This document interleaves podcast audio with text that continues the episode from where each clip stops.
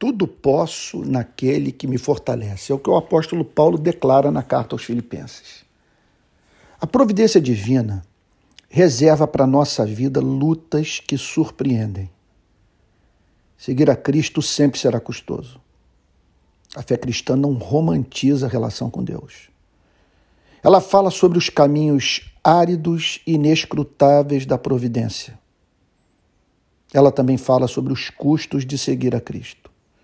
Passamos por momentos em que parece não haver cuidado providencial e o ato de seguir a Cristo se torna extremamente custoso. O cristianismo admite que a vida é dura, curta e incerta.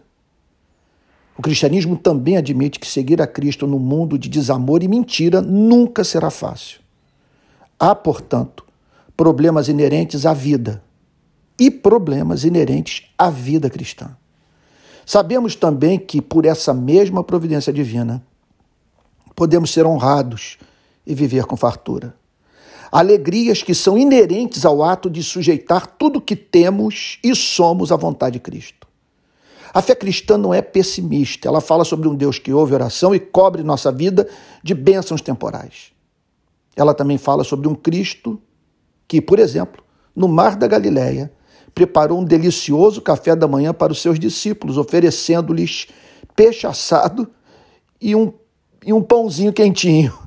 É, então, quer dizer, que, que maravilha. Eu fico pensando assim, que, que, o segredo da vida é você identificar Cristo por trás desse momento de pra, desses momentos de prazer. Que ali no Bar da Galileia é evidente que ele estava ali. Eles viram que por trás daquele, daquele peixe ali assado e, e, e daquele pão quente estava Cristo. Agora, se conseguíssemos divisar a presença é, de Jesus por trás das bênçãos da vida, eu penso que nós sentiríamos mais sabor, sabe? Assim, por meio do contato com essas bênçãos que Deus derrama, com esses prazeres que Deus nos permite ter acesso na chamada vida debaixo do sol, não é verdade? Então, em suma, cristãos podem ganhar visibilidade na sociedade, receber reconhecimento público, experimentar momentos de refrigério proporcionados pelo acesso aos bens dessa vida. Qual a meta do discípulo em meio a tudo isso? Não perder o ser, seja na tribulação, seja na prosperidade. Esse é o sentido de tudo posso. Tudo posso o quê? Amar. Amar a Deus, amar os seres humanos, amar a igreja. Seja qual for a circunstância, crer que a adoração e a dedicação ao reino dos céus são respostas racionais à revelação que Deus fez de si mesmo na natureza, nas Escrituras e em Cristo. A abundância e a escassez carregam consigo tentações que lhes são próprias. O que a graça divina promete é uma provisão espiritual que não permitirá que a fartura nos corrompa tornando-nos soberbos, autônomos em relação a Deus e dirigidos pelo Espírito que governa o mundo. Ela também promete que a tribulação não terá o poder de nos deixar amargurados em relação a Deus e à vida. O segredo está no contentamento. Não recebo com culpa as bênçãos, deste, as bênçãos deste século. Não recebo com ressentimento as desventuras. Sou grato pelo que Deus decretou. Se Ele preparou para mim mesa na presença dos meus adversários, como diz o Salmo 23, fez o maná cair do céu, acrescentou as demais coisas como fruto, as chamadas demais coisas que, sobre as quais Jesus fala no Sermão da Montanha, que são fruto do nosso compromisso com o seu reino e sua justiça.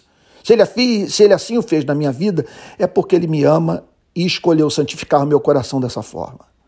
Se ele permitiu que me visse cercado de adversários, passasse por períodos de escassez e a própria vida cristã tornasse tudo difícil para mim, é porque ele decidiu purificar minha vida por meio do fogo da tribulação.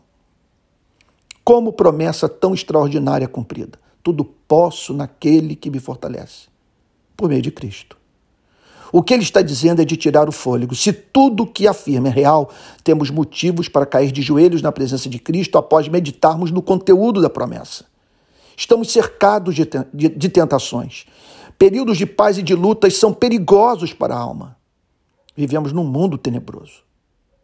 Há sugestões infernais de ambos os lados que visam nos afastar de Deus em ambas as espécies de circunstâncias. Entretanto, Cristo não se aparta de nós. Paulo fala de uma presença pessoal. Alguém muito bem informado sobre tudo o que ocorre conosco e que jamais nos abandonará. Cristo é pastor que cuida das suas ovelhas. Como faz? Fortalecendo, dando força para que sejamos resolutos quanto ao propósito de vivermos para a glória de Cristo, derramando poder sobre o ser a fim de que a fé inabalável no cuidado providencial de Deus promova o contentamento. Onde há contentamento, há gratidão. Onde há gratidão, amor. Onde há amor, há fidelidade. Com profunda emoção, Paulo deve ter se lembrado de uma passagem de Atos dos Apóstolos, de uma experiência vivida, descrita por Atos dos Apóstolos, quando escreveu esse versículo. Ele passou por uma experiência mística com Cristo antes de ir para Roma, de onde ele escreveu a carta aos Filipenses. Diz assim, o texto inspirado: Na noite seguinte, o Senhor, pondo-se ao lado dele, disse: Coragem, pois do modo por que deste testemunho a meu respeito em Jerusalém, assim importa que também o faças em Roma. A chama da fé é mantida por Cristo. Uma pessoa nos sustenta. Nada no cristianismo é impessoal. Quem crê nessa assombrosa amizade com o Salvador mantém relação de grande independência em relação à tirania das circunstâncias. Se alguém feliz nesse planeta, esse alguém é quem é capaz de declarar: tudo posso naquele que me fortalece. Ele olha para o futuro e diz: Não sei o que a providência divina tem, tem reservado para mim nesse mundo, com a exceção do fato de que o que Deus decreta para a vida dos eleitos tem como resposta a fidelidade de Cristo.